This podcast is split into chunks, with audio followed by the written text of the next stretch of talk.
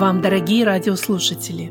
Вы слушаете радио Зейгенсвеля «Волна благословения» радиопередачу «Тихие воды». В ней вы услышите короткие проповеди на разные темы.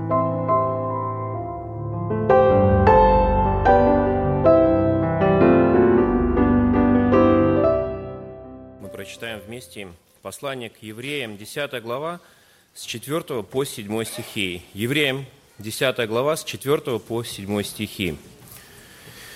«Ибо невозможно, чтобы кровь тельцов и козлов уничтожала грехи. Поэтому Христос, входя в мир, говорит, жертвы и приношения ты не восхотел, но тело уготовил мне.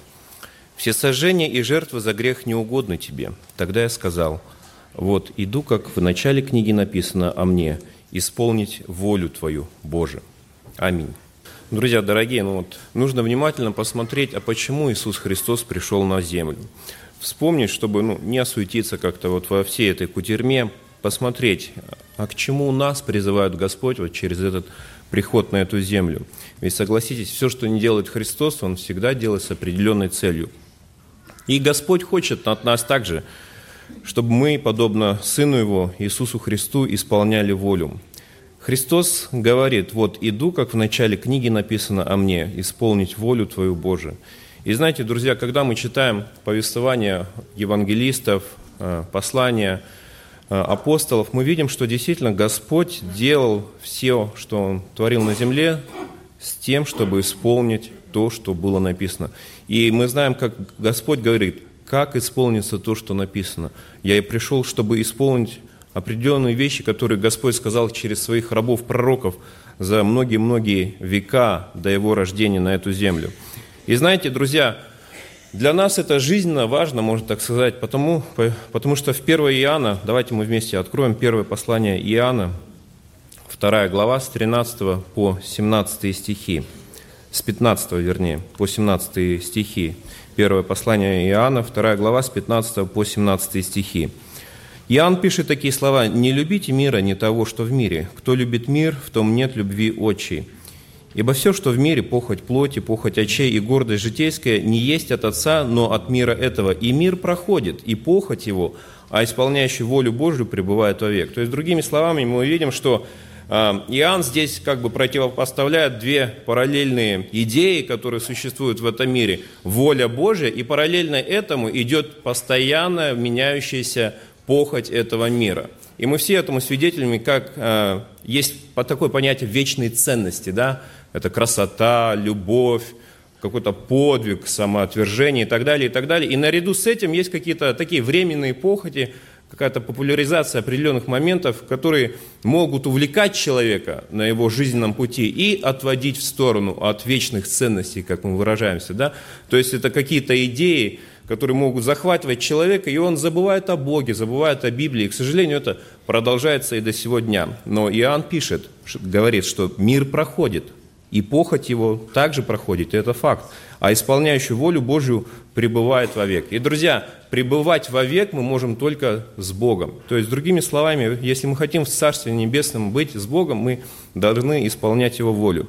И знаете, вот, когда мы говорим о воле Господней, конечно, Часто мы слышим и из кафедры, и так, а, такие, можно так сказать, глобальные призывы, а, проповедь Евангелия, там, Слово Божье народам Африки и так далее. Знаете, и оно как-то захватывает. Вот мы поедем. И это хорошо, в принципе. Но в чем может быть опасность такой ситуации? В том, что мы можем как бы Африка Африкой, а про себя забыть.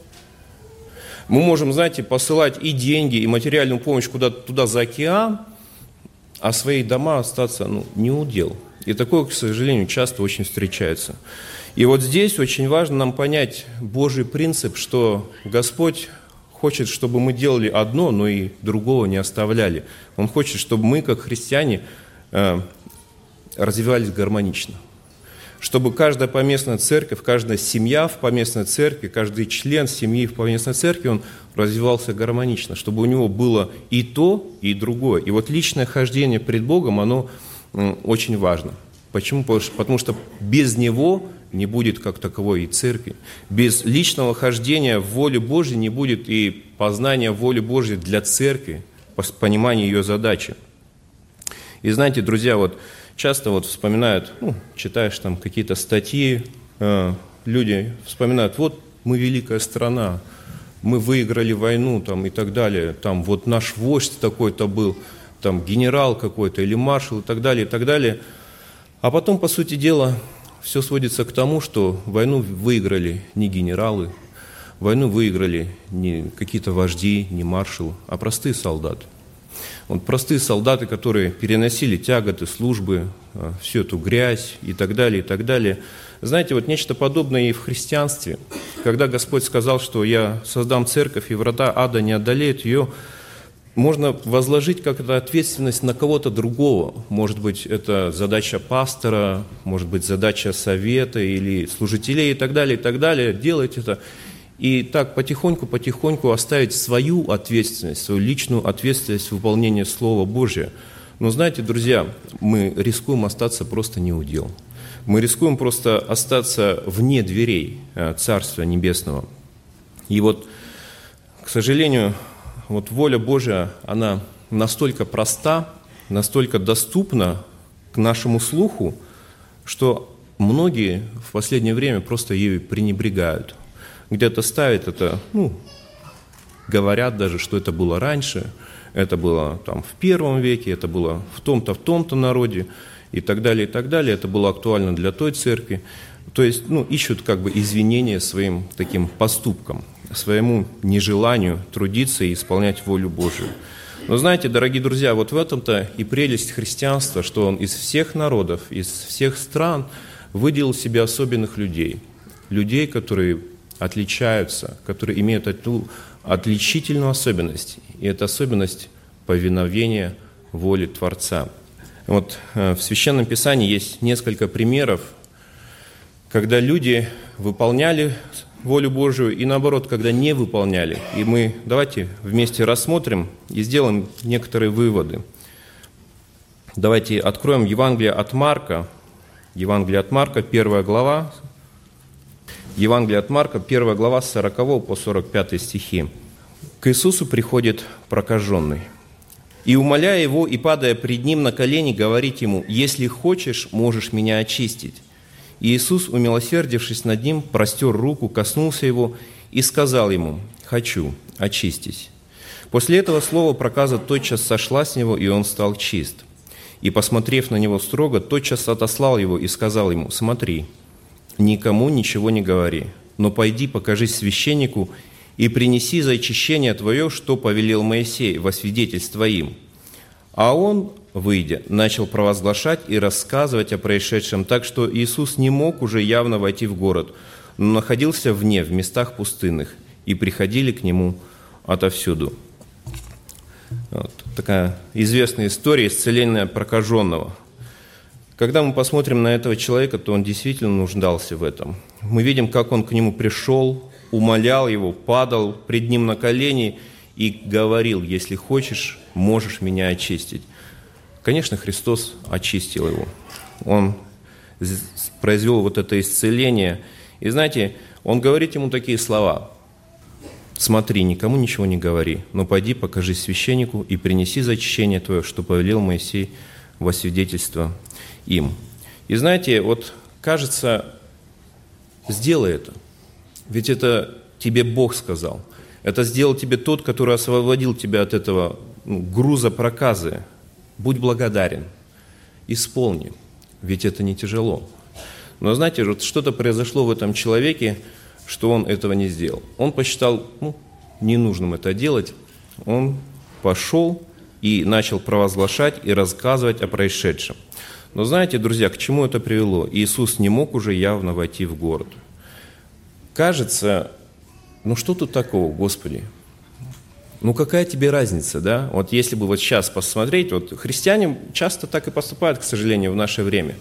Они отвергают Евангелие, отвергают прямые указания и говорят, да какая разница, давайте проповедовать, все рассказывать. Главное, вот, и, и, и порой бывает, что люди даже не смотрят, что за люди это говорят. А вот для этого человека Христос счел нужным, что он должен пойти к, первосвя... Э, к священникам, он должен показаться священникам, принести за очищение свою жертву во свидетельство им. То есть священникам на тот момент нужна была вот эта а, нужен был этот факт исцеления. И мы знаем, что прокаженные не так часто исцелялись. Сам Христос говорит, что во времена Или, а, Елисея не так было много людей, которые исцелялись от проказа. Это были единичные случаи. Не Иман исцелился. И я думаю, для священников это было бы ярким свидетельством, что что-то необычное происходит. Сколько прокаженных Иисус исцелил? Огромное количество. И священники должны были задуматься – и, возможно, вот этот человек, он был бы тем небольшим э, свидетелем, который бы сделал большую разницу в жизни этих священников. Но, к сожалению, этого не произошло. Почему? Простое непослушание. Знаете, друзья, есть такое выражение, что можно делать правильные вещи, но в неправильное время. И можно делать неправильные вещи в правильное время. И то, и другое, оно а, не несет положительных результатов. И знаете, друзья, вот важно нам узнать, когда что делать. Когда что делать, когда что говорить, может быть, нужно когда-то и молчать. И вот воля Божья, которая должна была исполниться этим человеком, она, к сожалению, не исполнилась. Если мы посмотрим на себя, то, я думаю, многие из нас э, молились, просили о том, чтобы переехать в эту страну. Но с какой целью? Ну вот переехали мы в эту страну. А что дальше? И мы знаем, как много ну, разочарованных людей, которые, можно так сказать, потеряны. Почему? Потому что потеряли. Потеряли цель, которая нужна. Потеряли, может быть, понимание воли Божией в их жизни. Интересный момент, он говорит ему, пойди покажись священнику. Вот э, в Евангелии, э, послании Иакова есть такое интересное место, когда Иаков пишет, что болен ли кто из вас, пусть призовет пресвитеров. И они помолятся над ним, а, помажут елеем. И знаете, друзья, кажется, небольшое такое повеление, да, но часто ли мы его исполняем? Ну, стремимся ли мы к этому? Порой бывает человек, ну, ждет до последнего, чтобы позвать пресвитеров.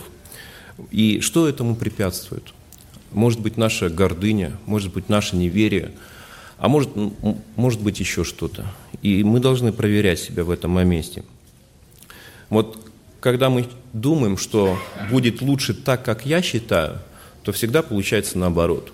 Если мы вспомним историю про Лота, его спасение, он уже вышел из этого города погибели, его семья, все. Кажется, Лот, ты спасен. Просто делай все, что тебе говорят ангелы – и, к сожалению, этого не произошло. Когда ангелы ему говорили, беги на гору, он говорит, нет, владыка, я побегу в город. Он ближе, он удобнее. И знаете, мы знаем печальный конец, мы знаем, что произошло дальше. В конце концов, он и в городе том не жил, он просто жил в какой-то пещере. Знаете, друзья дорогие, вот э, как нам важно познавать Слово Божие и вот совершать свое спасение до конца – чтобы не было, не было вот таких печальных каких-то последствий. Христос не смог войти в город из-за того, что человек, один человек не исполнил его волю, а сделал так, как хотелось ему. Книга Исаии, 58 глава, со второго стиха мы прочитаем. «Господь говорит о своем народе, они каждый день ищут меня и хотят знать пути мои, как бы народ, поступающий праведно и не оставляющий законов Бога своего. Они вопрошают меня о судах правды, желают приближения к Богу. Посмотрите, это хорошая характеристика. Сегодня очень много людей, которые постоянно что-то изучают, перелопачивают массу литературы, слушают огромное количество проповедей и так далее, и так далее. Их вечный какой-то, знаете, чейз, постоянное преследование какой-то сверхистины, сверхоткровения, но он дальше говорит, какая характеристика их внутреннего состояния. Почему мы постимся, они говорят к Богу, а ты не видишь. Смиряем души свои, а ты не знаешь. Вот в день поста вашего, Господь отвечает, вы исполняете волю вашу. И вот исполнение своей воли, оно сводит на нет все остальные усилия. Как бы человек ни старался, он хочет как бы поступать правильно, не оставляет закона Бога, он вопрошает Бога о судах правды и так далее, и так далее, и страдает, но по своей воле поступает. И все это просто перечеркивает его все усилия и старания. Друзья дорогие, вот небольшое повеление, да, но как много оно может сделать в нашей жизни. Хотелось бы, чтобы Господь вот благословил нас, ну пусть будет это нашим таким решением в новом году, просто исполнять волю Божию. А воля Божия, она открыта для каждого из нас, и мы с этим согласимся. Ведь праздник Рождества – это не праздник э, властелинов – это не праздник гордых людей, как раз-таки наоборот. Праздник Рождества – это праздник смирения, это праздник повиновения воле Божией. Э, он не такой и популярный в сущности. Если убрать все эти распродажи, всю эту музыку, которая настраивает нас на такое, знаете, Christmas caroling и так далее. Ну, вы знаете, и когда заходишь в магазин и это давно известно, что магазины делают 50% своих годовых продаж именно в рождественские дни. И люди волей-неволей покупают какие-то ненужные абсолютно вещи, никому не нужные вещи. Потом несут их сдавать. Получается какая-то просто игра. А сама идея, Господи, Ты настолько смирил себя, Ты настолько смирил себя пред волей Твоего Небесного Отца, что Ты сошел со святых небес на эту грешную, черную, грязную землю, принял образ младенца, и Ты позволил нам, грешным людям, приходить к Тебе, прийти к Тебе, познать Тебя, посмотреть на Твою жизнь, как Ты жил, как Ты смирял себя. Хотя Ты мог сделать много. Ты мог сделать абсолютно новый мир, абсолютно новую вселенную, но Ты этого не сделал. И в этом, вот в этом мы должны находить красоту рождения Иисуса Христа. Друзья, есть еще один пример, хороший пример. Евангелие от Марка, Пятая глава, давайте мы вместе откроем. Буквально несколько страниц перевернем.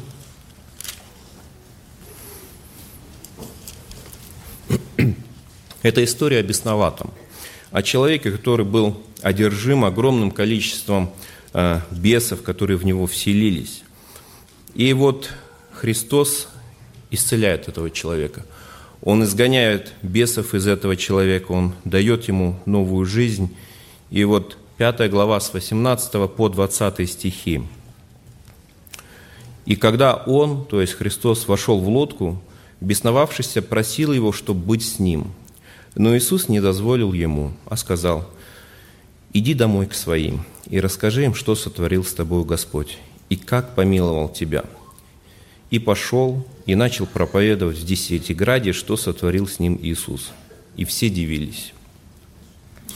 Друзья, простое повеление. Он не заставляет его что-то делать сверхъестественное.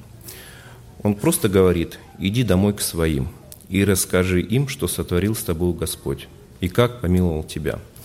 Знаете, братья и сестры, можно стремиться делать великие дела, можно даже трудиться в миссии,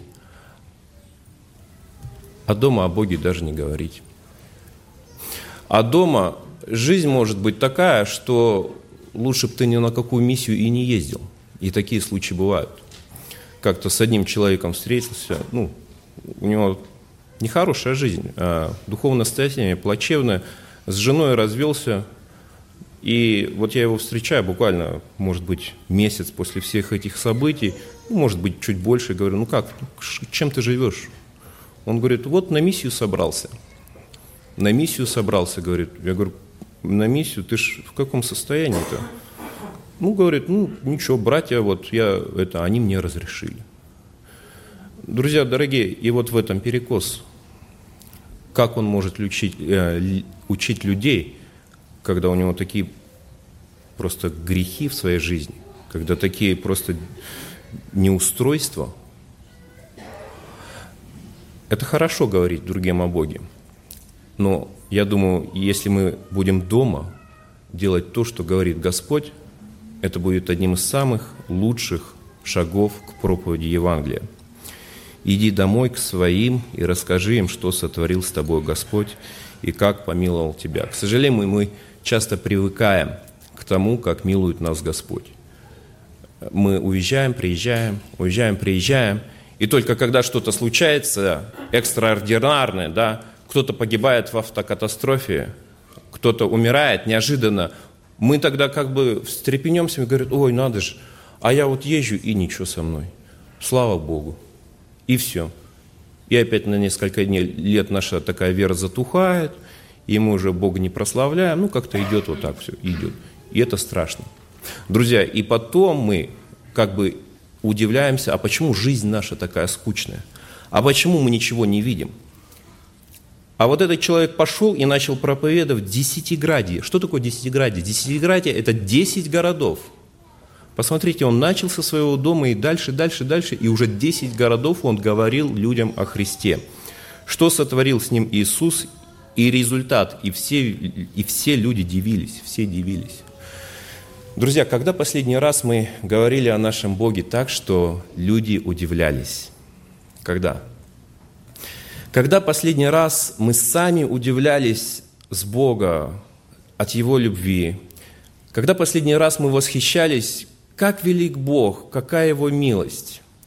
Что Он делает в моей жизни? Как Он благословляет мою жизнь? Что Он посылает в моей жизни – как Он благословляет окружающих меня людей. Когда последний раз мы вот так от сердца говорили, Господи, слава Тебе, спасибо, как Ты велик. Когда? Если это было давно, и мы вспомнить не можем, друзья, нам каяться надо. Не этому миру, нам каяться надо, что мы Бога забыли – забыли Его милость, забыли, как Он дивен. Псалом 118, 18 стих говорит, псалмопевец, «Открой очи мои, чтобы видеть чудеса закона Твоего». Он ослеп, и он это осознавал, и говорит, «Открой очи мои». Может, мы вот за своей, за своей суетой, кутерьмой и так далее, похотями мира просто ослепли. И нам нужно молиться Богу, Господи, очи мои открой, чтобы другие, слушая меня, удивились, как велик Бог – как велика его милость. Вот мы сейчас с вами сидим, да, ну приехали на собрание, вот пару часов, но за эти пару часов сколько людей погибло, сколько людей умерло в автокатастрофах, в авиакатастрофах, при землетрясениях, несчастных случаях и так далее, а мы живем. И сказать, Господи, да Ты милость свою проявил. Ты продлил жизнь мою, я не лучше других. Знаете, друзья, вот жить так, чтобы удивляться нашим Богом, чтобы Он был всегда, всегда в центре нашего внимания. Это, это, нужно, это нужно уметь. Это нужно стремиться, и это возможно для каждого человека. Я не знаю, для меня, например, очень-очень как-то Бог открылся, когда я узнавал, как устроен человек, как Бог каждую клеточку организма пронизывает своим духом и дает жизнь. Каждая клеточка – это целая вселенная – я думаю, вот ученики здесь сидят, студенты будущие, может быть, врачи и так далее. Друзья, не уставайте удивляться нашим Богом, как Он велик, как Он благословляет людей, как Он питает эту землю, как Он милостив ко всем людям на этой земле, как Он продлевает свою милость. Друзья, давайте молиться об этом. Пусть этот Новый год будет Богом, когда мы будем удивляться нашим Господом Иисусом Христом, будем смотреть на Него – мы часто пересылаем себе разные какие-то там картинки, видео и так далее, и так далее. Вот посмотри, как этот человек покаялся, это бывший там бандит, преступник и так далее. И, и мы как-то смотрим, и знаете, я по себе сужу. И я так смотрю, ну, Господи, ну, а что я, а что я? Я вот в грязи не валялся, вот не, не хлебнул этой грязи, и что, и, и кажется, моя жизнь такая тусклая и незначительная – и вот в этом-то как бы наш минус. Мы живем чужими жизнями. Мы живем вот этим каким-то духовным, я извиняюсь, фейсбуком, когда мы живем переживанием других людей, а потом наши дети смотрят на нас и говорят, ну а что, что, у тебя за жизнь такая? Ну, ходишь на собрание, что особенного?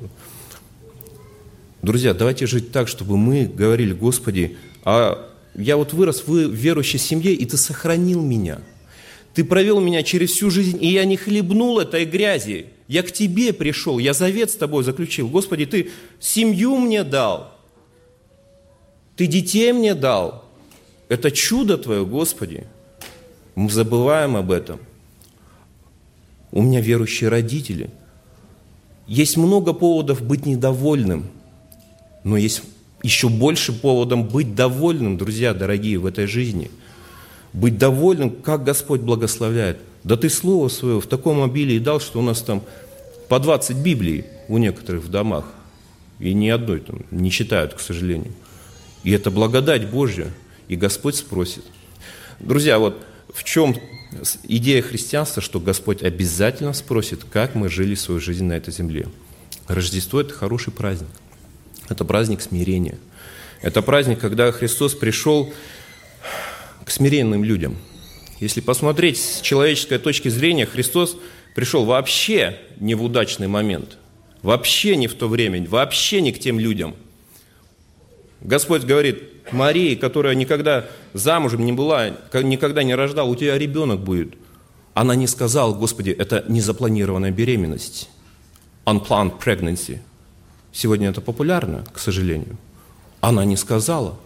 Она говорит, Господи, все раба Твоя, да будет мне по слову Твоему. Иосиф не сказал, о чем ты говоришь? У меня нет ничего, я не могу обеспечить свою жену. Он, да, ангел ему провозглашает, он соглашается и идет. Если мы возьмем Захарию или Совету, кажется, жизнь прошла. Господь, оставь их в покое. Что они могут сделать для этого ребенка? Вы, родители уже старенькие, да, Захария или Совета, как они могут воспитать этого ребенка? О чем ты, Боже? А Господь говорит, у вас будет ребенок. И знаете, друзья, чтобы проникнуться идеей прихода Иисуса Христа на эту землю, нам нужно смирение. Нам нужно это смирение, которое так непопулярно сегодня среди христиан. Нам нужно сказать, Господи, да будет мне по воле Твоей. И пусть не будет у нас никакой популярности в этом мире, но, знаете, написано, что Христос будет на подвиг души своей взирать с довольством. Я думаю, самый лучший подарок, если можно так выразиться, для Бога будет наша жизнь по Его Слову, по Его воле. Пусть мы будем незаметны даже среди христиан, но вот этот великий дар, который Господь нам даровал в лице Сына Иисуса Христа и Его пример исполнения воли Божьей, пусть будет для нас примером. Аминь.